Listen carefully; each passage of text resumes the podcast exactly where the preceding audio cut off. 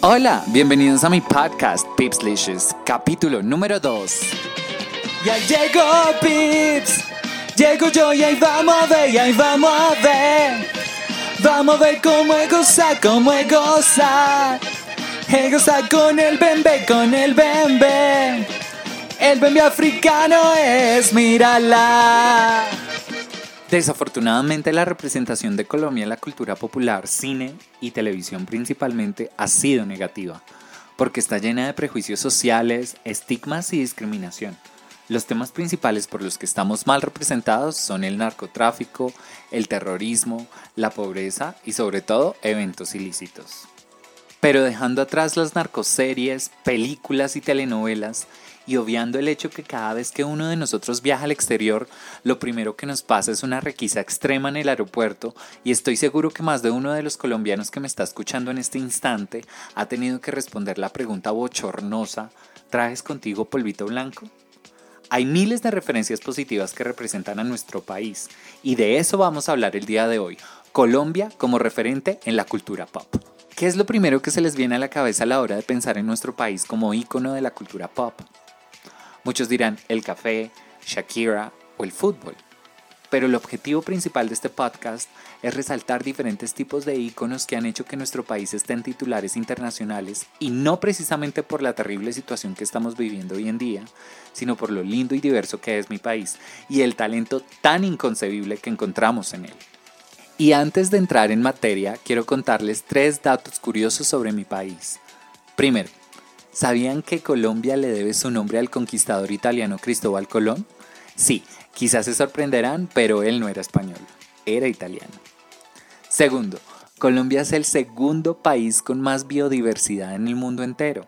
Tiene registrada más de 50.000 especies y tipos de flores, de las cuales 4.000 son diferentes tipos de orquídeas, la flor nacional.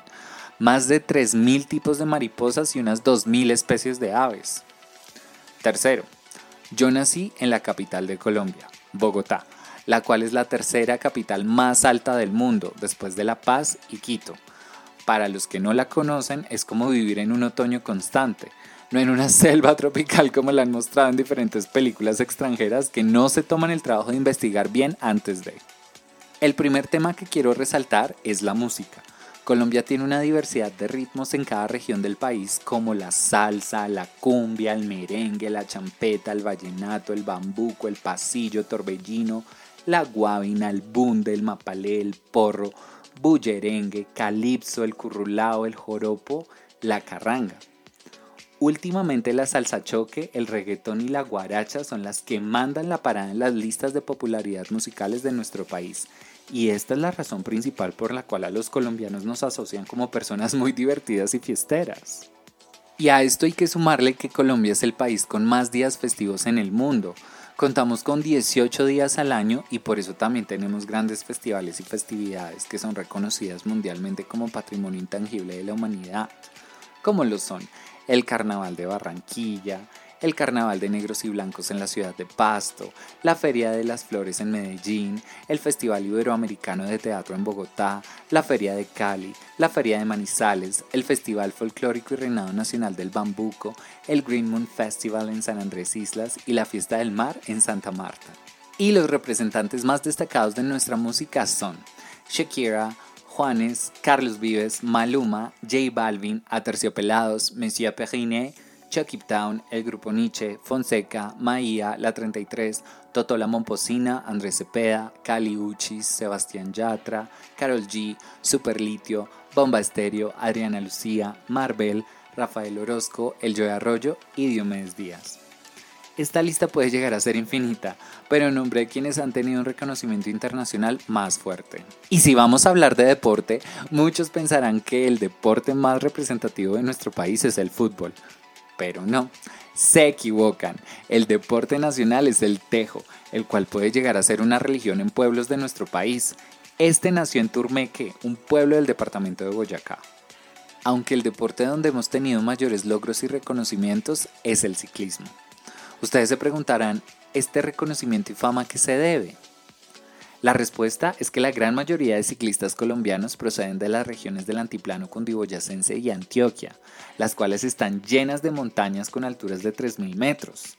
Realmente desde muy chicos están acostumbrados a subir y bajar alturas de este tipo y por eso son grandes representantes de este deporte alrededor del mundo, tales como Lucho Herrera, Santiago Botero, Martín Emilio Rodríguez, el gran Nairo Quintana, Rigobert Urán, Egan Bernal y muchísimos más. Colombia también es reconocida mundialmente por múltiples torneos en diferentes deportes, pero no podría hacer este podcast sin darle reconocimiento a los grandes medallistas olímpicos, como Catarina Ibargüen en atletismo, Mariana Pajón en BMX, Marisabel Urrutia y Oscar Figueroa en alterofilia, Helmut Bellingroth en tiro deportivo, Yuri Alvear en judo y Jacqueline Rentería en lucha.